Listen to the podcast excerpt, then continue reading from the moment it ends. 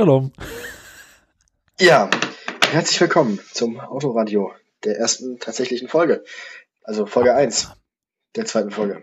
Ähm, unser heutiges Thema ist, wie bereits angekündigt, der Motor. El Motore. Genau, das war nicht Spanisch, glaube ich. Ähm, womit wir schon bei der Wortherkunft wären, goldene Brücke.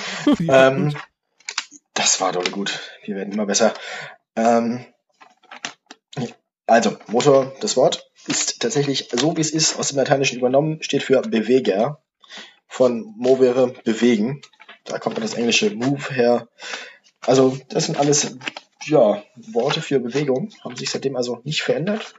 Ähm, grundsätzlich macht der Motor im Auto eine Sache, das ist die irgendwie gespeicherte Energie, kann in allen möglichen Formen vorliegen, in Bewegungsenergie umzusetzen und in viel Wärme. Ähm, in der ursprünglichsten Form kann der Motor, der Beweger sein, die Person, die den Karren zieht, das Rind, das Pferd, das den Wagen zieht. Ähm, später war es dann die Dampfmaschine, der Elektromotor und dann an dritter Stelle Verbrennungskolbenmotor, wie wir ihn kennen. Ähm, andere Motorsysteme werden Rückstoßmotoren, sowas wie Raketentriebwerke, ähm, Strahltriebwerke, diese ganzen Geschichten. Ja, und dann halt, wie gesagt, der der Verbrennungskolbenmotor, um den wir uns heute im Wesentlichen kümmern werden, weil der ja nun doch der am weitesten verbreitete ist. Der dominante, noch dominante vielleicht, muss man es so sagen, ähm, Motor im Straßenverkehr ist.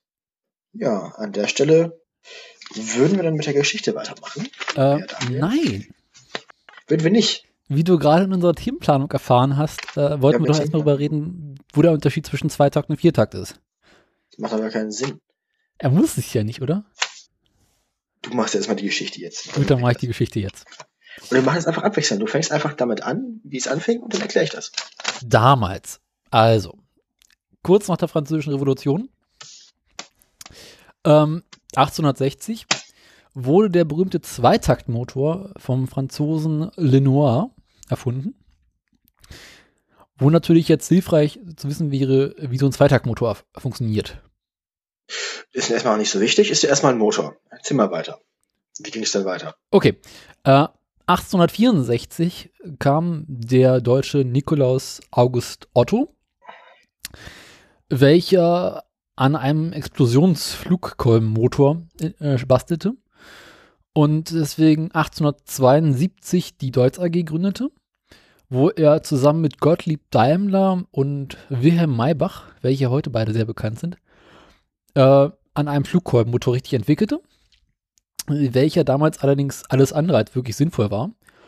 Ähm, da durch die Explosion ein Kolben nach oben gedrückt wird und dann mit über einen Zahnrad und eine Zahnstange ähm, beim Herunterfahren durch die Schwerkraft mh, hm, so die Drehbewegung erzeugt hat, also die eigentliche Kraft, die der Motor dann auf das etwas, was angetrieben wird, überträgt.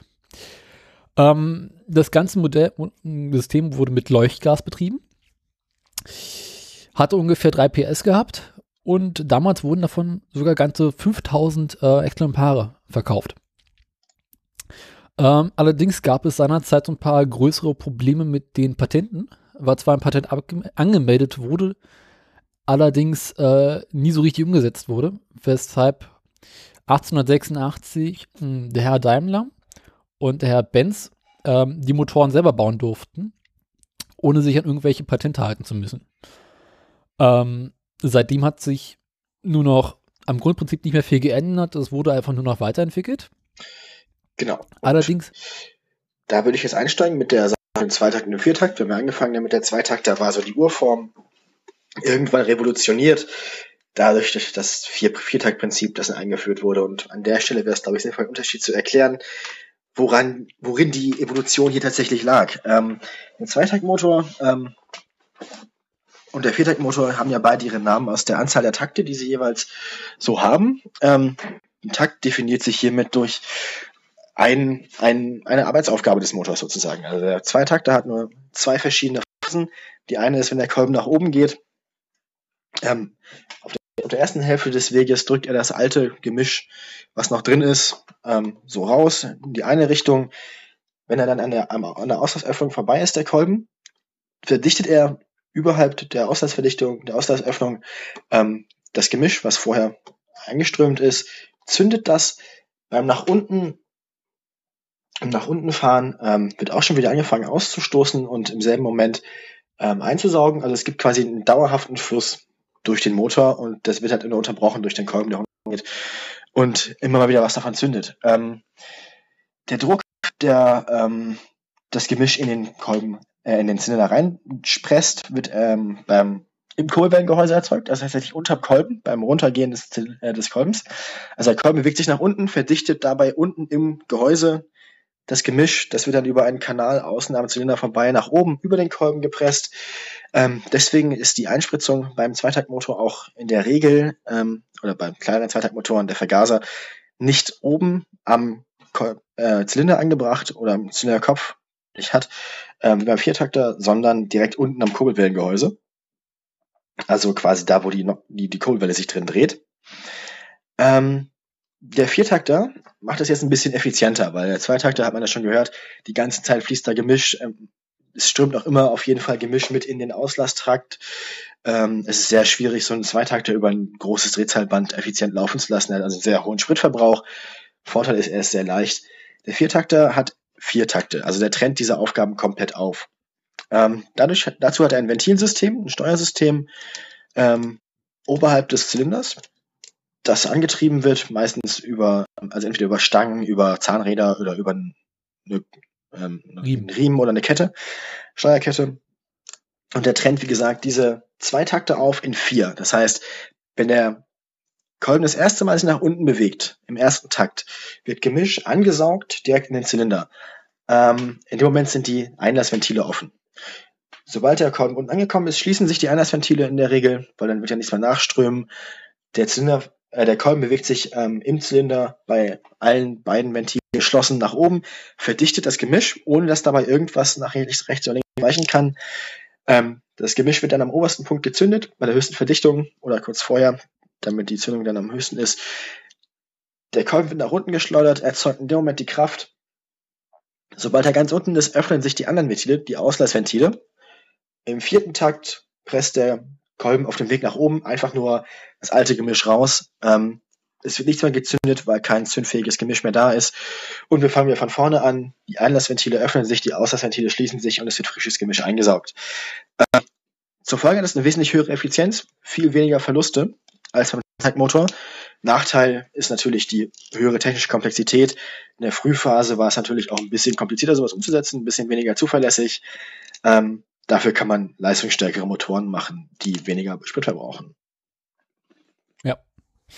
Und Vorteil ist, man kann das Schmiersystem trennen vom ähm, Treibstoff. Aber das können wir auch später nochmal erklären, wenn genau. wir zur Schmierung kommen. Ja, ähm, weiter geht es jetzt mit der Geschichte des Dieselmotors, die wir auch nicht vergessen dürfen. Denn 1893 wurde vom deutschen Rudolf Diesel der berühmte Dieselmotor erfunden.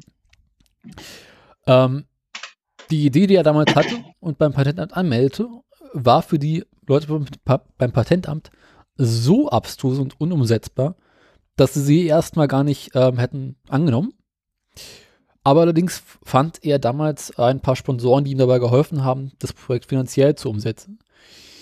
Allerdings hatte er damals noch einige Probleme. Ersterer war zum Beispiel der Treibstoff dafür. Welchen er benutzen wollte, bekam er nämlich noch nicht, weshalb er zunächst mit Benzin gearbeitet hat. Und auch das ähm, direkte Einspritzen des Dieseltreibstoffes in den ähm, Motorraum selbst war damals noch nicht möglich, weshalb es erstmals nur zusammen mit der angesaugten Luft ähm, eingespritzt wurde. Ähm, das System hat also damals noch einige Probleme gehabt. War allerdings damals schon recht beliebt. So wurde zum Beispiel zehn Jahre später, also 1903, der erste Dieselmotor im Schiff eingesetzt. Und 1905 hat man bereits äh, mit Abgasturbolader gearbeitet und die ersten Abgasturbolader-Systeme in diese Motoren eingebaut. Und erst 1909 wurde das äh, Vorkammerprinzip erfunden. Äh, darüber kommen wir später zu sprechen, wie dann ähm, die verschiedenen Arten der Einspritzung beim Diesel und beim Benziner stattfinden. Genau. Hm, jetzt geht es weiter mit den Treibstoffen. Genau. Ähm, wir haben es ja gerade schon erwähnt. Ähm, in der Frühzeit des, ähm, der Motoren wurde eben Leuchtgas benutzt. Die Motoren hatten so wenig Leistung, dass man sich jetzt um die Schmierung keine große Sorgen machen musste. Deswegen wurde diesem ersten ähm, Zweitaktmotor im Prinzip reines Gas benutzt, einfach bloß als Treibstoff, gemischt mit Luft. Ähm, später ging man dann, wenn man die Sachen wirklich mobil benutzen wollte, zu flüssigen Treibstoffen über so wo der erste tatsächliche, das erste tatsächliche funktionsfähige Automobil, der Benz Motorwagen, fuhr dann mit schon mit Leichtbenzin, wenn ich mich nicht irre. Leichtbenzin ist eine Sorte Benzin ähm, aus Erdöl gewonnen, das sehr, sehr flüchtig ist, wie man das von Feuerbenzin zum Beispiel kennt, das ja im Prinzip reines Propan in die Richtung ist. Ähm, das ist also im Prinzip flüssig bei ähm, Raumtemperatur. Wenn man es aber leicht erhitzt, wird es sehr schnell verdampfen. Das heißt, erste Vergaser, das erste Gemischbildungssystem, das da benutzt wurde, um schon mal vorzugreifen, beruhte auch einfach auf diesem Prinzip. Ähm, der flüssige Treibstoff wurde erhitzt, über eine Oberfläche verteilt, also ähm, Oberflächenvergaser hieß das Ganze, es wurde über eine große Fläche gestreckt, erhitzt, verdampfte in dem Moment, ähm, wurde dann eingesaugt. Hat sich natürlich beim Verdampfen mit der Luft gemischt. Ist eine super Quelle für Vergaserbrände. Kann man voll viel Spaß mit haben. Ähm, mit der immer höher werdenden Leistung von ähm, Motoren muss natürlich der Treibstoff auch mitziehen, denn Leistung kann man über mehrere Sachen generieren, nämlich Drehzahl, größere Motoren, also mit mehr Hubraum einfach, oder aber über effizienteres Ausnutzen des Hubraums, der da ist, also über Verdichtung, dass man mehr Treibstoff im selben Raum verdichtet und erhitzt äh, und, und entzündet. Das Problem ist jetzt bei diesen sehr leicht flüchtigen Treibstoffen, dass die sehr früh durch Kompression zünden, also klopfen. Das heißt, ähm, ein Treibstoff der wie Leichtein sehr flüchtig ist, eine sehr geringe Oktanzahl hat, ähm, der würde im Motor mit hoher Kompression einfach sich spontan selbst entzünden, lange bevor der Kolben ganz oben ist und der Motor würde gar nicht laufen. Das heißt, mit der Zeit mussten auch die ähm, Treibstoffe immer, äh, immer edler sozusagen in Anführungsstrichen werden, zumindest beim Ottomotor, ähm, und immer fester werden. Die Oktanzahl musste weiter steigen. Dazu wurden Additive benutzt wie Blei zum Beispiel, es wurden andere Ausschnitte aus dem Rohölspektrum benutzt, das heißt, das Benzin wurde immer schwerer und fester, ähm, hat eine höhere Dichte. Mittlerweile hat Benzin eine Dichte von 0,8 ähm, zu 1, also ein Liter Benzin wiegt 800 Gramm ungefähr. Ähm, das mit dem Blei hat sich nicht so durchgesetzt beim Benzin, einfach aus gesundheitlichen Gründen auch, ähm, umwelttechnische Gründe. Und ähm, so sind wir mittlerweile bei Autokraftstoffen, die so in der Regel zwischen 90 und 110 Oktan haben, zumindest in Deutschland. Ähm, Oktan bezieht sich hierbei darauf, ähm, wie hoch der Anteil eines bestimmten ähm, Norm, äh, eines bestimmten Norm ähm, Kohlenwasserstoffs an einem anderen sein muss. Ähm, die beiden speziellen äh, Begriffe habe ich da weggelassen.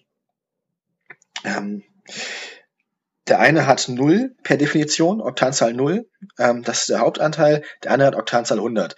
Wenn jetzt also 100% davon ersetzt werden müssten durch den anderen, dann wäre es eine Oktanzahl von 100. Ähm, natürlich können Benzintreibstoffe auch eine äh, theoretische Oktanzahl von über 100 erreichen, also eine Klopffestigkeit von über 100. Ähm, das andere ist ja quasi bloß dieses Ver Vergleichssystem. Ich habe jetzt gerade die Notizen dazu nicht ganz offen, deswegen habe ich es bloß so grob erklärt. Klopfen an sich, aus. den Treibstoffen könnte man ja nochmal eine eigene Folge dann machen.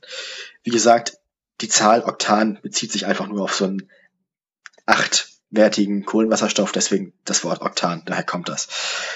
Ähm, beim Diesel sieht es natürlich ein bisschen anders aus, denn da will man das ja, dass er sich selbst entzündet. Deswegen gibt es dieses Oktanzahl-Messsystem dabei gar nicht. Ähm, heißt er anders, heißt er Hexanzahl. Ähm, ist auch wieder wichtig dafür, wann der Motor zündet, wie gut er läuft. Ähm, Grundsätzlich hat sich am Dieselkraftstoff aber tatsächlich seit er eingeführt wurde nicht viel verändert. Diesel ist im Großen und Ganzen nichts anderes als Heizöl. Diesel ist nichts anderes als leichtes Heizöl, genau. Es gibt leichtes Heizöl, das ist ähm, Die, ja, genau. Extrem leicht heißt es, glaube ich, Heizöl EL. Oder extra leicht oder extrem leicht oder so. Aber ähm, Heizöl. Das ist im Prinzip, genau, Heizöl. Ist genau das gleiche wie Diesel. Heizöl werden allerdings Farbstoffe beigesetzt ähm, und andere Stoffe, die verhindern sollen, dass man Heizöl, das natürlich wesentlich günstiger ist als Diesel, in seinem Dieselfahrzeug benutzen kann. Dieselmotoren kann man auch abstimmen auf andere Treibstoffe. So gab es einen frühen Dieselmotor, ähm, der nach einer Spezifikation des französischen ähm, Verteidigungsministeriums, äh, französischen Staates mit Erdnussöl laufen musste, was er konnte. Hm. Heutzutage gab es ja mal kurzzeitig diesen Trend, ähm, altes Frittenfett in seinen Dieselfahrzeugen zu verfahren. Hat im Prinzip funktioniert, die Geruchskulisse hat sich aber als negativer Faktor herausgestellt.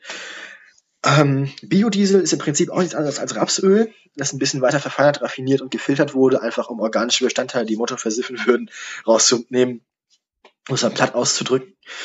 Ähm, wo wir eben schon bei den Schiffsmotoren waren, der Dieselmotor ist ja nun als Konzept ähm, vor allem in schwerem Gerät eigentlich zu Hause, also angefangen bei Traktoren. Im Vorgespräch haben wir uns lange über faszinierende Startphasen von Lanz Bulldog Traktoren unterhalten, bis hin zu Schiffsdieseln, und die fahren da schon mit ganz anderen Treibstoffen, die fahren da tatsächlich mit fast äh, Rohöl. Mhm. Also, Schweröl. dass man wirklich Schweröl, genau, das ist bei Zimmertemperatur, hat es mehr so die Konsistenz von Teer. Das muss man tatsächlich erhitzen, also aufkochen, bevor man es ähm, im Motor verwenden kann. Unglaubliche Schweinerei ist auf Binnengewässern verboten, aber sobald man quasi aus der 20 Meilen Zone raus kann machen, was man will, und die Fische sind uns egal. Ähm, Genau. Kreuzfahrt ist eine furchtbare Schweinerei, außer man hat so ein Schiff, das mittlerweile mit Gasturbinen betrieben wird. Gibt's auch. Ähm, womit wir auch schon im nächsten Antriebsmittel wären. Denn das kann man natürlich auch mit seinem Auto machen. Man kann in einem herkömmlichen Verbrennungsmotor in der Regel beim Automotor immer einen Weg finden, den umzurüsten auf Erdgas oder Flüssiggas. Flüssiggas ist dann das gleiche, was man am Campingkocher hat. Ähm, LPG, Liquid Propane Gas, Propan. Ähm, das andere dann wäre Erdgas eben, CNG, Compressed Natural Gas. Ähm, zwei verschiedene Systeme, die man da haben kann. Haben sich nicht so sehr durchgesetzt, einfach weil das Tankstellen jetzt nicht besonders groß ist ähm, und viele Leute einfach irgendwie Respekt davor haben, Erdgas, das unter 200 Bar Druck steht, in den Druckkanistern im Auto mitzuführen. Ich habe damit bisher eine gute Erfahrung gemacht. Wir haben einen relativ großen Geländewagen damit sehr günstig betrieben. Also, um es mal konkret zu machen, Mercedes ML 430 mit einem 2, äh, 4,3 Liter Motor V8 äh, Modell haben wir betrieben zu einem Preis, wenn wir jetzt einen 4500 betreiben. Kann man machen, gerade bei größeren Autos kostet das dann weniger und bei kleineren Autos ist dann sogar die Reichweite nicht, nicht, ver, ähm, nicht verändert. Ich kenne zum Beispiel relativ erfolgreiche Umbausätze für Renault Twingos auf Erdgas. Da kann man dann sogar den Benzintank komplett rausschmeißen. Ähm, hat sich leider nicht so sehr durchgesetzt, gibt's aber immer noch. Also viele Stadtwerke betreiben auch die Busse mit Erdgas und so. Ähm, was wir noch gar nicht so richtig erwähnt haben, wäre der Elektromotor. Ähm, da gibt es ja auch wieder mehrere Möglichkeiten, die Elektrizität, Elektrizität zu speichern. Im Moment ist die Batterietechnik wieder mehr auf dem Vorsprung eine Zeit lang. Ähm, auch bei Bussen zum Beispiel war es mehr die, die ähm, Antriebsmethode mit Wasserstoff und Sauerstoff, also die Brennstoffzelle, die einfach direkt quasi in der rückwärtigen Umsetzung von Elektrolyse Strom gewinnt aus dem Verbinden von Wasserstoff und ähm, Sauerstoff. Ich habe mal ein Semester Physik am KIT studiert. Da gab es Buslinien, die die drei verschiedenen Campusstandorte in der Stadt miteinander verbunden haben. Die wurden ausschließlich mit äh, ähm, Brennstoffzellenbussen betrieben. War, War Zeit lang in Berlin auch mal sehr üblich. Ja, also das sind so die, das sind so die momentanen gängigen Themen. Wie gesagt, Benzin, Benzinmotoren, die Viertakter, die wir beschrieben haben, mit Zündkerze, die selber zünden, also die extern gezündet werden müssen. Dann halt mit Treibstoffalternativen wie Erdgas den Elektromotor entweder mit der Batterie, wie sie jetzt gerade wieder modern ist, oder halt mit anderen Methoden an Bord Elektrizität direkt zu erzeugen, zum Beispiel aus Wasserstoff und Sauerstoff, oder eben als dritte Möglichkeit der Dieselmotor, ähm, betrieben mit allem, was irgendwie brennt. Ja. Da, da sind besonders auch zu nennen, äh, im militärischen Bereich gibt es tatsächlich auch Fahrzeuge, also Radfahrzeuge, die mit Turbinen angetrieben werden. Gerade bei gepanzerten Fahrzeugen ist das relativ beliebt ähm, sind natürlich treibstofftechnisch absolut ineffizient, Turbinen zu benutzen dafür, hat aber den Vorteil, dass man dann wirklich auf keine nennenswerte Treibstoffquelle mehr eingewiesen ist. Also es gibt da Panzermodelle, die kann man betrieben, betreiben von allem von, von Desinfektionsmittel bis Rohöl. Alles reinkippen, genau. was irgendwie brennt. Genau. Das ist aber eher die Ausnahme. Wie gesagt, die drei Konzepte, die im Straßenbereich jetzt so hm. verbreitet sind oder so rumfahren, begegnen kann, sind eben der Benzinmotor mit seinen Treibstoffalternativen, der Dieselmotor mit seinen Alternativen und das Elektroauto. Das ist so, was man so auf der Straße trifft. Genau. Ähm, weiter. Äh, verschiedene Arten. Äh, also der Hubkolbenmotor hat sich in den letzten Jahren am weitesten durchgesetzt. Und dort gibt es verschiedene Arten der Bauform. Der am weitesten verbreitete ist der Reihenmotor.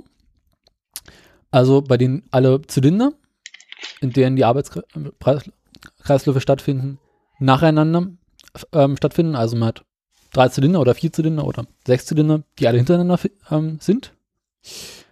Dann gibt es den V-Motor, bei dem man im Prinzip zwei Zylinderbänke hat, welche sich in einem Winkel von ungefähr 90 Grad gegenüberstehen und gemeinsam unten in der Mitte auf eine Kurbelwelle treffen. Ähm, der V-Motor in einer sehr breiten Version ist der Boxermotor, bei dem sich die Zylinder äh, 180 Grad gegenüberstehen und in der Mitte auf eine Kurbelwelle treffen. Dann der jetzt nicht so verbreitete Sternmotor, welcher insbesondere in Flugzeugen relativ üblich ist, bei dem die Zylinder in alle umeinander herum, von oben nach unten, in so einer Art Sternform genau. in der Mitte auf eine Kurbelwelle treffen. Kurze Anmerkung der Redaktion. Ähm, Sternmotor hat gerade sich in der Luftfahrt durch, durchgesetzt, weil man ihn sehr kurz bauen kann. Man konnte da also immer sieben oder neun Zylinder innerhalb des Raums ein, also innerhalb der, der Länge quasi des Motors unterbringen, wo man sonst nur einzelne unterbringen konnte, oder zwei, oder beim Boxermotor. Aber auch die gute Kühlung, weil jeder einzelne Zylinder ähm, nicht durch irgendwas verdeckt wurde, sondern direkt im Luftstrom stand. Nachteil ist natürlich irgendwie dann der große Durchmesser. Darauf ähm, deswegen gleich noch eingehen. kann man den am Boden nicht benutzen. Ich wollte jetzt erstmal die verschiedenen Arten angehen. Ähm, die nächste Form wäre der W-Motor. Mhm. Beim W-Motor hat man im Prinzip einen V-Motor, plus dass in der Mitte noch eine Zylinderreihe ist. Hm. Deswegen sieht es so ein bisschen aus wie ein W. Ähm, ist, glaube ich, bei VW bei den ganz großen Motoren eine Zeit lang üblich gewesen.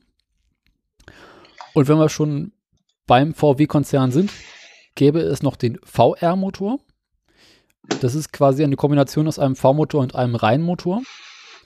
Im Prinzip ist es nur ein V-Motor, bei dem die beiden Zylinderbänke so nah beieinander sind, dass ähm, beide in einem Block drin sind und der Abstand zwischen den beiden Zylindern so irgendwie bei 10 oder 15 Grad liegt.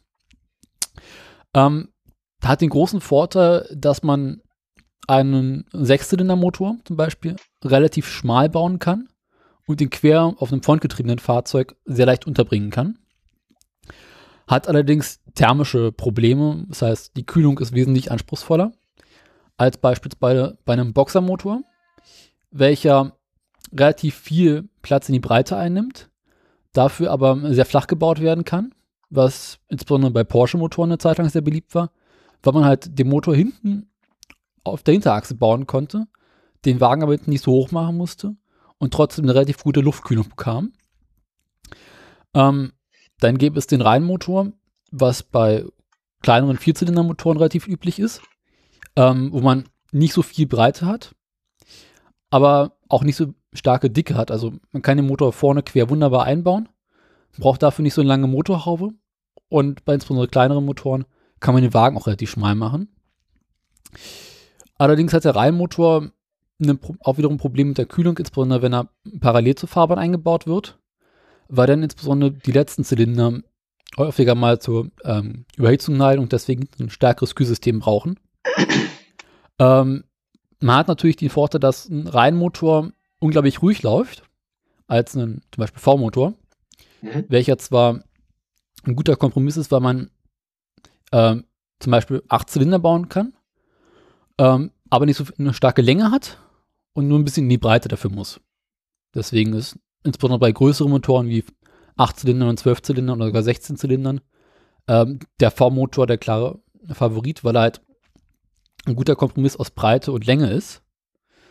Allerdings neigt der V-Motor zu einem gewissen unrunden Laufen, weil wenn auf einer Seite ein Zylinder runtergeht, heißt das nicht, dass auf der anderen Seite einer hochgehen muss. Ja, oder? Ja. So ungefähr. Zumindest nicht zum, zumindest nicht parallel. Also, Genau. weil die nicht um 180 Grad versetzt sind, also nicht im Takt, sondern um 45 Grad oder um 60 Grad oder um 90 Grad. Ähm, der nächste Motor, der sich allerdings in den letzten Jahren nicht mehr so wirklich durchgesetzt hat, wäre der Wankelmotor, welcher im Prinzip äh, ja oval ist. Ein bisschen schwer zu erklären. In der Mitte läuft äh, eine Art abgerundetes Dreieck, welches sich ähm, relativ schwingungsarm in den Motor rumläuft und wie ein Vierzylinder funktioniert. Allerdings äh, nicht besonders effizient ist und sich deswegen letzten Jahren nicht mehr durchgesetzt hat. Klingt aber geil. Klingt geil, dreht unglaublich leicht, bis auf sehr hohe Drehzahlen und ist vor allem sehr kompakt. Ähm, hat sich, glaube ich, in den 70er Jahren ähm, bei NSU durchgesetzt. Das war damals mal so ein Automobilhersteller in Westdeutschland, welcher mittlerweile auch pleite ist. Ähm, später hat, glaube ich, Anfang der ich nicht. 90er oder 20, 2000er hat Mazda damit in ihren Sportwagen noch gearbeitet, sind aber mittlerweile auch alle auf den Hubkolbenmotoren irgendwie umgestiegen. Ja, sie haben tatsächlich mal sogar das, die, mit dem 787B die, äh, die 24 Stunden von Le Mans damit gewonnen, haben das aber auch, glaube ich, nur ein oder zweimal gemacht. Ähm, wurde dann, glaube ich, so entweder verboten oder, ich bin nicht mehr ganz sicher, wurde über den Treibstoffverbrauch, also über die maximale Menge an Treibstoff einfach ähm, unnütz gemacht. Also mittlerweile mit der Treibstoffbegrenzung, die man da so hat, würde es sich jetzt nicht mehr lohnen, wenn man so oft tanken müsste, dass man damit nichts mehr gewinnen würde. Genau. Ähm, was du eben auch angesprochen hast, war die Turbine. Mhm. Hat sich im Personenfahrzeug äh, überhaupt nicht durchgesetzt. Schade eigentlich. Ja, weil klingt cool. Allerdings gab es in den 60er Jahren, glaube ich, in Amerika von, oh, lass mich lügen, General Motors oder sowas. Die haben damit rumgespielt und ein unglaublich Ja. cooles Fahrzeug gebaut, was einfach nur sehr cool aussah. Die hatten aber auch alle Probleme mit der Überhitzung, mit der Kühlung, Totale Pro ist auch total gefloppt auf dem Markt. mit dem, mit dem nachfolgenden Verkehr. Und ich glaube, davon wurden insgesamt nur 60 Fahrzeuge oder was gebaut. Die vom dritten Modell. Es waren im Prinzip, glaube ich, alles drei nur Experimente für Autoausstellungen. Mhm. Ähm, vom dritten wurde halt schon bloß noch dieser Prototyp gebaut für die Ausstellung, der dann auch ziemlich bald wieder irgendwo verschwunden ist und auch irgendwie haben sie dann vergessen, wo er ist und heutzutage haben sie, man findet ihn nicht mehr. Also klassischer Fall von unter den Tisch kehren, würde ich mal Ja. sagen. Also es, Ähm, Ja. einer wurde wohl tatsächlich eine Zeit lang verkauft. Und, und Jay Leno hat einen davon.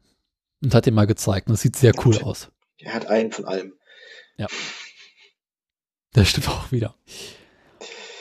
Ja, Ähm, dann kommen wir weiter zur äh, Gemischaufbereitung, über die du reden möchtest. Genau. Also, damit so ein Motor läuft, das gilt jetzt für alle davon, aber im Besonderen ähm, eben für den Viertakt und den Dieselmotor braucht man ein Gemisch aus dem Treibstoff und einem Derivat, das dazu Sauerstoff beiträgt zur Zündung. In im allergrößten Menge der Fälle ist das eben die Umgebungsluft, weil die genügend Sauerstoff enthält. Jetzt muss man natürlich irgendwie ein Gas erzeugen, das gemischt ist aus Treibstoff und ähm, Luft. Ähm, dass das dann irgendwie sicher bis in den Motor schafft, klar komprimiert werden kann, dann erst geplant zündet. Ähm, wie ich gerade schon gesagt habe, das mit dem geplant zünden, das haben wir noch nicht so unter Kontrolle. Ähm, das mit dem ersten Vergaser habe ich ja schon erwähnt. Ähm, Vergaser ist hier ein rein mechanisches System, das nicht wirklich einspritzt, sondern einfach bloß durch Unterdruck ähm, und Düsen ein Gemisch aus Luft, ähm, also quasi in die durchströmende Luft den Treibstoff mit einbläst. Ähm, der erste Vergaser war eben so ein, Über, so, ein, so ein Oberflächenvergaser, einfach bloß eine große Fläche, auf der Treibstoff verteilt wurde, aus einem Schlauch mehr oder weniger. Da wurde es dann ein bisschen erhitzt, ist dann verdampft, hat sich durch dieses Verdampfen mit der Luft gemischt. Nicht besonders effizient, nicht besonders sicher und wurde auch nur in der Frühphase benutzt. Dann gab es sehr bald die bis in die 60er Jahre noch im Auto und bis in die bis später noch in die äh, Motorradbereich verbreiteten Schiebervergaser entwickelt. Die funktionieren im Prinzip so, ähm, man hat unten ähm, ein Reservoir, wo ein Schwimmer drin ist, da wird Benzin quasi vorgehalten. Immer wenn der Benzinstand zu niedrig ist, öffnet der Schwimmer dadurch ein Ventil, es wird Benzin durch die Benzinpumpe nachgeliefert. Ähm, der Schieber in der Mitte wird direkt mit einem Bautenzug hochgezogen der Schieber an sich regelt dabei die Menge an Luft, die durchströmt, einfach dadurch, dass er im Luft, Luftweg drin steht. Ähm, und der Schieber hat auch eine Nadel, die durch einen Düsenstock in eine Düse geht. Und je nachdem, wie tief die Nadel in diesem Stock drin ist, werden mehr Löcher frei. Je weiter man ihn rauszieht, desto mehr Treibstoff kann also durchfließen. So kann man also das, das Verhältnis von Luft zu Treibstoff fest einstellen über die Düse, die man da einbaut. Je später es wurde, desto komplexer wurden Vergaser. Die Vergaser, die wir zuletzt am Kart hatten, hatten noch eine Beschleunigerpumpe dran zum Beispiel, wo am Schieber noch eine kleine Schiene dran war, die über den Hebel eine kleine Pumpe betätigt hat, die beim schnellen Beschleunigen verhindert hat, dass er abgestorben ist, dadurch, dass sie zusätzlichen Treibstoff eingepumpt hat. Solche Sachen sind aber dann schon im Auto kaum noch zum Einsatz gekommen, weil dann irgendwann die Einspritzung erfunden wurde. Ähm, das kam so in den 60er Jahren, 70er Jahren im Automarkt dann auf, die mechanischen Einspritzungen. Ähm, die, diesen Vergaser, den man ja im Prinzip ähm, entweder einmal einen großen für alle Zylinder bräuchte oder für jeden Zylinder einzelnen dann aufgeteilt haben in verschiedene Bereiche. Nämlich, es wurde einerseits extern durch eine Benzinpumpe ein konstanter Druck an Benzin vorgehalten und je nach Drehzahl und Gaspedalstellung wurde dann über verschiedene Systeme ähm, die Menge an Benzin, also die Öffnung der Benzindüsen und der Zeitpunkt bestimmt, waren damals rein mechanische Systeme, die dann einfach über eine Düse einfach bloß in den Luftstrom direkt Benzin eingespritzt haben, hat den Vorteil, dass man nicht diesen Schieber hat, der die Luftmenge begrenzt, sondern der Durchmesser des Luftflusses bleibt immer gleich groß. Der Luftstrom ist viel sauberer als beim Vergaser ähm, und man kann vor allem variabel viel Benzin in die Luft mit einmischen. Das heißt, ähm, man hat nicht ein festes Verhältnis von zu Benzin, sondern kann für verschiedene Drehzahlbereiche und Gaspedalstellungen verschiedene Verhältnisse von Luft und Benzin haben. Im Prinzip steigert sich dadurch gegenüber dem Vergaser die Leistung und die Sparsamkeit auch, weil man eben viel effizienter fahren kann. Wie alles Mechanische wurde das irgendwann durch eine elektronische Einspritzung ersetzt, ähm, die das, was die Mechanik macht, mittlerweile unter Berücksichtigung von noch mehr Parametern elektronisch macht. Also ähm, eine elektronische Einspritzung hat viele Sensoren, die misst die Drehzahl, die Gaswiderstand sowieso, die Umgebungsluftdruck und ähm, Temperatur, Temperatur des Motors. Ähm, im Brennungsverhältnis misst die auch, nämlich anhand der Abgase, wie viel Sauerstoff oder wie viel Treibstoff noch drin ist. Im Abgas wird gemessen, dass die sogenannte Lambda-Sonde, die den Lambda-Wert ähm, ausgibt. Können wir aber alles nochmal später ähm, beschäftigen, äh, behandeln. Diese ganzen Sachen werden gemessen und über ein Steuergerät wird dann entschieden für jede einzelne Umdrehung, wie viel Benzin wir gerade brauchen. Und bei jeder einzelnen Umdrehung wird halt das elektromagnetische Ventil für genau den richtigen Zeitraum geöffnet, zum genau richtigen Zeitpunkt. Das sind jetzt erstmal die Systeme zur Einspritzung. Ähm, dann gibt es natürlich verschiedene Orte, an die man einspritzen kann. Also die einfachste Form der Einspritzung ist die Saugrohreinspritzung, wie ich sie eben beschrieben habe. Das Rohr, das in den Motor reinführt, die Luft zuführt, ist das sogenannte Saugrohr. Da kann die Düse einfach so drin sein. Entweder eine Düse für alle in der Airbox irgendwo, also in der Luftansaugkasten oder für jeden eine einzelne Düse. Ähm, man kann aber auch den Treibstoff direkt in den Brennraum einspritzen. Also wenn man zwei Ventile durch die Luft einkommt. Die Einlassventile liefern also hier nur die Luft und die Gemischspülung findet beim Automotor dann direkt im Brennraum statt. Ähm, beim Dieselmotor bietet sich das besonders an, weil der in der Mitte noch Platz hat wo beim Automotor die äh, Zündkerze ist, kann der einfach dann die Einspritzung haben. Dieses alte System beim Dieselmotor vorher, bevor das zu realisieren war, die Direkteinspritzung, die ja Rudolf Diesel selbst schon vorhergesehen hatte, äh, war eben dieses Vorkammersystem, wo diese Gemischbildung in einer Kammer, die zwischen dem Einsaugrohr für die Luft und dem ähm, Einlassventilstand gemacht wurde. Das heißt, die stehende Luft wurde an Ventile quasi schon vorgemischt und dann halt zu dem Zeitpunkt, wo die Ventile offen waren, abgerufen. Er gibt natürlich keinen besonders flüssigen ähm, Strom an Luft und Gemisch. Ist nicht besonders ideal, weil man keine sehr hohen Drehzahlen erreichen kann mit dem Dieselmotor. Deswegen ist die Direkteinspritzung natürlich in allen Fällen immer die bessere Variante, aber war damals technisch nicht anders zu realisieren. Ich denke, damit habe ich das auch durch. Äh, zum Vorkammerdiesel noch kurz. Also was mhm. passiert ist ja beim Dieselablauf, das müssen wir noch kurz ein bisschen genauer erklären. Ja. Ähm, Im Dieselmotor wird immer die gleiche Menge an Luft eingelassen. Also egal wie viel Leistungsbedarf gerade ist, kommt immer die gleiche Menge Luft rein. Und je nachdem, wie viel Leistung man gerade braucht, wird halt unterschiedlich viel diese Treibstoff eingelassen. Ähm, beim Vorkammerdiesel geht der, der Kolben geht hoch, dabei wird die Luft komprimiert, erhitzt sich und ein Teil dieser heißen Luft wird in eine kleine Kammer überhalb des Zylinders eingeblasen, wo durch den steigenden Druck mit relativ hohem Druck der Dieseltreibstoff eingelassen wird, sich dort drin bereits entzündet und dann diese Explosion, die dabei entsteht, in den restlichen Zylinder eingelassen wird. Und beim Direkteinspritzen wird halt, wenn der Kolben die Luft komplett komprimiert hat, ganz oben quasi am höchsten Todpunkt ähm, der Dieseltreibstoff eingelassen und durch die Hitze und den starken Druck entzündet sich der Treibstoff.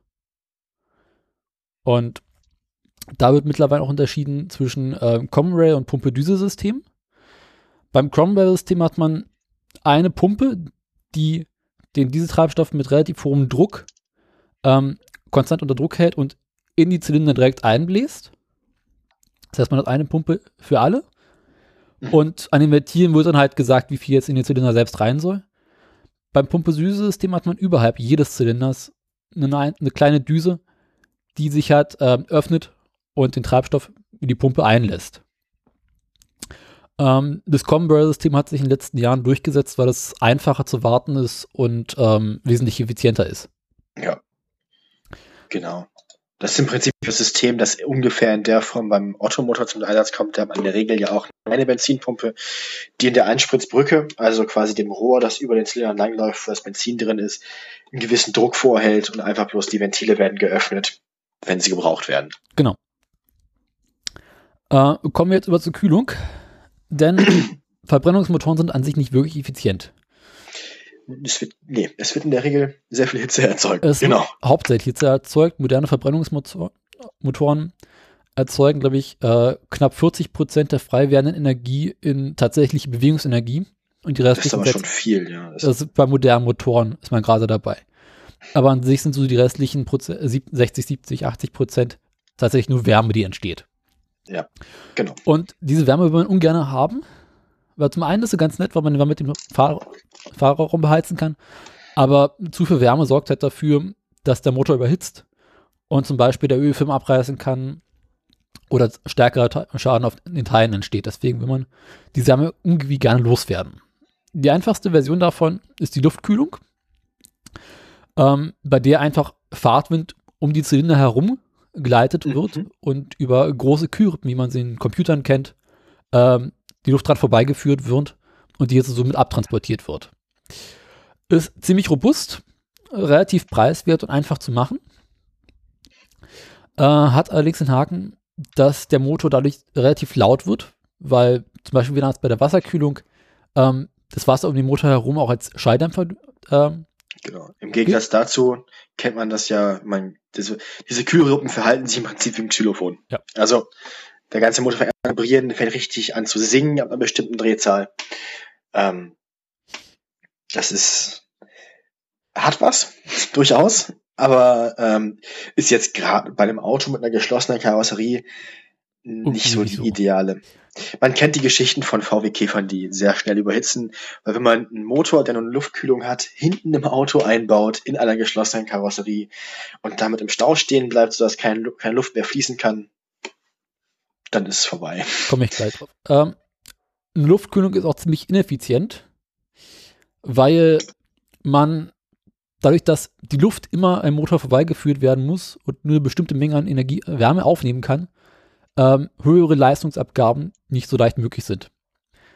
Und nächste Sache, äh, man kriegt keine Heizung raus. Im Winter ist im Auto immer kalt, weil man keinen richtigen Wärmetauscher haben kann, der die Wärme aus dem Motor heraus in den Fahrgastraum abgeben kann. Mhm.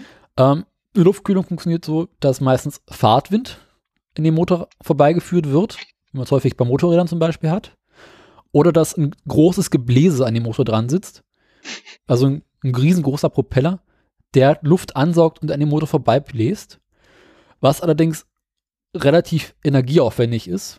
Außer man hat ein Flugzeug, weil dann will man das. Ja. Aber im Automotor ist es immer so ein bisschen schwierig, der ist gut verpackt hinten oder vorne. Und da muss man halt einen riesengroßen Ventilator ranbauen, der richtig viel Energie kostet, weshalb man auch relativ wenig Energie rausziehen kann, was ich mit ineffizient auch meinte. Ja. Äh, die Alternative dazu ist die Wasserkühlung, welche äh, große, viele Vorteile bietet. Ähm, so kann man wesentlich gleichmäßiger die Wärme im Motor verteilen. Das heißt also, es gibt weniger Teile, die sehr heiß werden und Teile, die kalt sind. Und die Wärme kann halt gleichmäßig um den ganzen Motorblock verteilt werden, sodass alle Apparaturen und Gerätschaften im Motor ungefähr die gleiche Temperatur haben.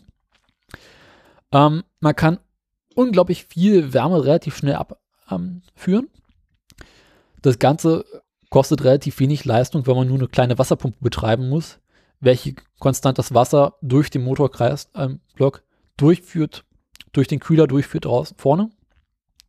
Dort sich äh, durch den vorbeiführenden Fahrtwind oder einen Ventilator, der dahinter führt, ähm, abkühlt und wieder zurück in den Motor reingeführt wird. Ähm, wie ich auch eben erwähnte, ist der Motor dadurch leiser, weil die, äh, diese Wasserschicht um den Motorblock herum ähm, quasi schützend ist und mhm. äh, weniger Vibration nach außen ablässt. Man kann dadurch äh, eine sehr gute Heizung ähm, bauen, weil einfach das Kühlwasser durch einen Wärmetauscher durchgeführt wird, wo es sich wie vorne beim Kühler schon auch eine Heizung ähm, Wasser durch, Luft durchgeführt wird, welche dann im Fahrraum sich äh, im Fahrerraum verteilt.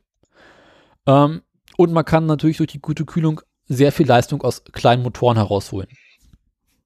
Einziger Haken an der ganzen Sache ist, äh, ein, Luft ein wassergekühlter Motor ist wesentlich aufwendiger in der Herstellung, weil man im Motorblock unglaublich viele kleine Rohre und äh, Schläuche durchführen muss, welche die Wärme des Motors selber abnehmen können und weiter transportieren können. Mhm. Das, ja. Äh, wassergekühlte Motoren äh, können leichter überhitzen, insbesondere wenn der Kühlkreislauf nicht richtig eingestellt ist oder es zu warm draußen ist. Äh, und wassergekühlte Motoren sind einfach schwerer und teurer in der Herstellung. Schwerer, wartungs äh, wartungsanfälliger natürlich auch. Man muss in der Handhabung nicht so einfach, man muss eine weitere Flüssigkeit irgendwie mitführen, auf die man aufpassen muss. Muss ja. dicht sein. Genau. Und man hat halt relativ viele Schläuche im Motorraum drin, welche äh, über die Jahre natürlich brechen können oder durch Marderschäden kaputt gehen. Womöglich man dann Kühlwasser verliert, was unschön ist. Ähm, bei modernen Motoren hat man auch mehrere Kreis Kreisläufe in dem System, welche über einen Thermostat geschaltet werden, sodass quasi, wenn der Motor noch kalt ist, nur um den Motorblock herum Wasser zirkuliert, welches nicht außen am Kühler vorbeigeführt wird, sondern im Motorblock drin bleibt und sich sehr, sehr schnell erhitzen kann, wodurch der Motor relativ leicht auf Tri Betriebstemperatur Gut, kommt. Die, der, die, Vor die Vorgängerversion dieser Regelung ist quasi einfach bloß das Regeln der Wasserpumpe. Ja. Also viele Autos, Fahrzeuge haben keine Wasserpumpe mehr, die in den Motor integriert ist, sondern eine elektrische Wasserpumpe, die außerhalb davon liegt. Ähm, über die kann man natürlich auch regeln, äh, ob das Wasser sich bewegt oder nicht. Ja. Und wie viel. Ähm, kommt die Sache mit dem, mit dem Kühler und dem, dem Gebläse. Man hat es wahrscheinlich schon mal gesehen, die meisten Autos, die einen Wasserkühler, Wasserkühlung haben, haben trotzdem noch dieses große Gebläse hinter dem Kühler. Ja. Denn auch da ändert sich nichts daran, dass man irgendeine Art von Wind braucht. Der Wind muss jetzt bloß nicht mehr am Motor direkt vorbeiströmen, sondern der Wind muss jetzt irgendwo vorbeiströmen, wo es ein bisschen besser liegen kann, nämlich bloß an diesem, an diesem Kühlkörper. Ähm, trotzdem braucht man Wind und wenn man jetzt an der Ampel steht oder im Stau steht, hat man mit dem Wasserkühlungsfahrzeug im Prinzip immer noch das gleiche Problem wie mit dem VW Käfer. Mhm. Bloß, dass man jetzt den Kühler vorne hat, direkt hinterm Kühlergrill, wo noch ein bisschen mehr Luft ankommt als ganz hinten beim Motor. Trotzdem haben die immer noch ein sehr großes Gebläse dahinter, um einfach auch im Stand Luft durchsaugen zu können und Kühlung zu gewährleisten. Teilweise wird dieses Gebläse sogar vom Motor selbst angetrieben. Also man hat vorne auf der Kurbelwelle und im Riemen noch einen Ventilator. Und mhm. teilweise hat man dann sogar nochmal bei großen Motoren einen Ventilator, der direkt an einem Kühlergrill festgeschraubt wird und elektrisch betrieben wird. Das hat man ja, insbesondere genau. bei äh, kleinen Wagen, bei, bei denen der Motor quer verbaut ist und der Kühler ja. trotzdem vorne ist. Genau. So kenne ich es auch von, von dem, von dem größeren Mercedes, den ich mal mit meinem Vater gefahren habe. Der hatte auch einfach einen sehr großen Kühler vorne. Ähm, der Motor war sehr tief eingebaut, deswegen ähm, ließ sich das mit dem Gebläse auf der Kurbelwelle nicht realisieren. Und der hatte einfach zwei Gebläse tatsächlich hinter dem großen Kühler, der vorne direkt im Kühlergrill saß. Hm. Ja.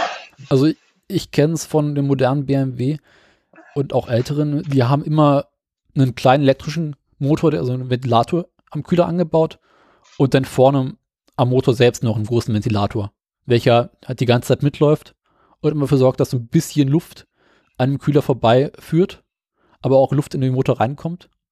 Und wenn man halt an der Ampel steht und es ist wirklich warm draußen, schaltet sich so ein kleiner elektrischer Motor dazu, der den äh, elektrischen Lüfter betreibt. Genau. Ähm, was uns jetzt noch fehlt für so einen Motor, damit er auch funktioniert, ist Öl. Äh, genau, Öl. Haben wir auch schon mal kurz angerissen, die verschiedenen ähm, Kühlansätze von Zweitakt und Viertaktern. Zweitakter angefangen, als die so viel Leistung entwickelt haben, dass man sie irgendwie schmieren musste, ähm, man sich gedacht, fügen wir dem Treibstoff doch einfach Öl bei. Macht ja nichts, weil der Treibstoff von Zweitakter ja sowieso sowohl an der Kurbelwelle vorbeikommt, also unten unterm, unterm Kolben, als auch oben über dem Kolben kommt er auch vorbei, um dann gezündet zu werden. Das heißt, der Treibstoff kommt sowieso überall dahin, wo auch Öl hin muss. Ähm, einen geschlossenen Kühlkreislauf können wir sowieso nicht realisieren, weil der Treibstoff ja durchfließen muss. Das heißt, die einzige Möglichkeit, die da zu dem Zeitpunkt bestand, war wirklich Öl in den Treibstoff mit einzubringen. Das wurde auf der Straße, glaube ich, dann zuletzt ähm, beim Auto mit dem Trabant gemacht. Ähm, wenn man damals vor der Wende den, den Osten besucht hat, kann man immer an der Ampel, äh, konnte man an der Ampel immer nicht sehen, wegen des ganzen blauen Rauchs. Teilweise auch in Westberlin. Ja. Na gut, es zieht ja auch über die Mauer rüber. Genau. Ähm, also, tatsächlich, äh, das klingt natürlich ungefähr genauso sauber, wie es ist, das Öl einfach mit zu verbrennen, die Verlustschmierung. Ähm, stinkt, macht Sauerei, ist nicht gut für die Umwelt. Ähm, der Viertakter hat auch das äh, elegant gelöst. Da gibt's ähm, getrennten Kühlkreis, äh, Kühl, äh, Öl-Schmierkreislauf. Ähm, weil jetzt ja beim Viertakter das Treibstoff einfach bloß noch links in den Zylinder reinkommt, mehr oder weniger rechts wieder rausgeht, nicht mehr irgendwie mit der Kurbelwelle zu tun hat, musste man die irgendwie anders schmieren. Deswegen wurde die Kurbelwelle einfach in Öl gelagert direkt. Ähm, hat sich dann so weit verfeinert, dass irgendwann das Öl unten zum Abtropfen quasi eine eigene Wanne unter dem Motor hatte, unterhalb der Kurbelwelle und über eine kleine Pumpe immer wieder hochgepumpt wurde, bis an die Zylinder ran, bis in die Zylinder von unten rein. Jo. Teilweise sogar mit kleinen Düsen, die von unten noch in die Kolben ähm, Öl reingeblasen haben, um die Kolbenbolzen zu schmieren. Natürlich muss das Öl auch mit oben an den Zylinderkopf mit ran, ganzen Ventile und so weiter, die Ventilsteuerung, Nockenwelle und so weiter, musste auch alles in Öl laufen. Ähm, dann gab es irgendwann die Trockensumpfschmierung, wo unten diese Wanne, der sogenannte Sumpf, wegfiel. Hm, dadurch konnte man den Motor wesentlich flacher und leichter bauen. Stattdessen gab es einfach einen externen Öltank statt der Wanne. Im Prinzip ist das Konzept aber das gleiche. Es gibt weiterhin die Pumpe, die jetzt das Wasser, äh, das Öl bloß nicht mehr aus der Wanne pumpt, sondern eben über Schläuche aus diesem externen Tank. Ähm, Was so Vorteile ermöglicht, wie dass die Lage des Motors ziemlich egal ist. Genau, der Motor ähm, kann wesentlich höhere Querbeschleunigungen ertragen. Ähm, Trockensumpfmotor ähm, wird ja im Prinzip, da wird das Öl nicht im Motor hin und her geschwappt durch die, ähm, durch die Fliehkräfte, sondern ähm, wird ja im Prinzip immer aus dem Tank angepumpt und im Tank kann man das Öl wesentlich besser kontrollieren als direkt unter Motor. Ähm, Motorradmotoren haben sowas seltener, weil die nur senkrechte Beschleunigungskräfte haben. Beim Automotor ist eine Trockensumpfschmierung ein bisschen sinnvoller. Gerade bei Hochleistungsautomotoren ist es quasi unverzichtbar, weil man, man sehr hohe Fliehkräfte fahren will. Ähm, wo war ich stehen geblieben? Äh, Achso, Ölkühlung, natürlich. Das Öl muss ja eine bestimmte Temperatur haben, um die richtige Viskosität zu haben. Wenn es sehr kalt ist, schmiert das Öl nicht so gut, es braucht sehr lange, ist sehr langsam, sehr dickflüssig. Wenn es zu heiß wird, ähm, verliert das Öl seine Schmierfähigkeit, wie eben schon beschrieben, deswegen brauchen wir das Kühlsystem, sonst reißt dieser Ölfilm ab. Der allseits bekannte und beliebte Kolbenfresser. Ja. Ähm, und nachher dann, was wesentlich schlimmer ist, der Kolbenklemmer, äh, sind die Folge. Andere Sachen, die passieren können, sind, dass Lagerungen sich auflösen, Kurbelwellenlager, Pleuellager. Ähm, will man alles nicht haben, hm. Deswegen wird das Öl immer auf einer bestimmten Temperatur gehalten. Es gibt oft Wärmetauscher zwischen dem Ölsystem und dem Wassersystem, das heißt quasi einen externen Ölkühler. Zum Beispiel einem Suzuki-Motor, den wir für unser Formula Student Projekt benutzen, gibt es vorne einen kleinen, ein zylindrisches Abteil, wo das Öl durchgeleitet wird und da quasi direkt Wärme getauscht wird mit dem Kühlwasser, das da auch mit reingeleitet wird. So hat das Öl immer ungefähr die Temperatur, die das Kühlwasser hat. Mhm. Was zufälligerweise bei beiden die ideale Temperatur ist. Wenn das Öl 80 Grad hat und das Wasser 80 Grad hat, dann passt das schon irgendwie. Ähm, was bleibt noch zum Öl zu sagen? Teilweise wird das Öl auch über einen eigenen Luft, also über einen eigenen Kühler gekühlt, also so ein richtiger Luftkühler, wie man ihn vom Wasserkühler kennt. Genau. Bloß halt kleiner. Gibt es auch tatsächlich bei Motorradmotoren, die eigentlich luftgekühlt sind, die dann nur eine Ölkühlung haben, die also einen Teil ihrer Kühlleistung nicht über ein externes Wasserkühlsystem machen, sondern einfach über einen Ölkühler. Halt bei luftgekühlten Versi- Fahrzeugen sehr beliebt. Ja, genau. Also- ist sehr beliebt, weil das Ölsystem ist ja sowieso schon da. Also Genau, Öl braucht man sowieso. Auf Wasser verzichten, auf Öl nicht. Deswegen kann man die Kühlung gleich übers Öl machen. Ist natürlich bei einem Ausfall, also man, man geht ein höheres Risiko ein. Weil wenn einem dann der Kühler platzt, dann verliert man nicht nur Wasser und kann nicht mehr irgendwie anhalten oder noch irgendwas machen, sondern verliert man direkt Öl und der Motor ist quasi geliefert. Also den kann man dann abschreiben. Dafür kann man aber mehr Leistung aus dem Motor rausholen als bei einer reinen Luftkühlung. Das stimmt, genau. Man geht aber, wie gesagt, ein Risiko damit ein, im Vergleich jetzt zur Wasserkühlung. Genau. Ähm, klar. Natürlich spart man sich damit auch Masse, weil, wie gesagt, das Öl ist sowieso schon da. Man braucht bloß Ja. ein bisschen mehr davon. Genau, aber abgesehen davon, ähm, auf die ganzen Viskositätswerte und Bezeichnungen für Öle müssen wir jetzt, glaube ich, nicht mehr eingehen. Ja. Ähm, das sollte sich dann irgendwann in einer späteren Folge alles im Detail klären lassen.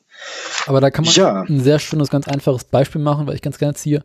Äh, man nimmt eine Pfanne oder einen Topf, stellt die auf den Herd, macht Öl rein, versucht das Öl zu bewegen und es ist relativ zähflüssig. Das heißt, es lässt sich sehr schwer bewegen.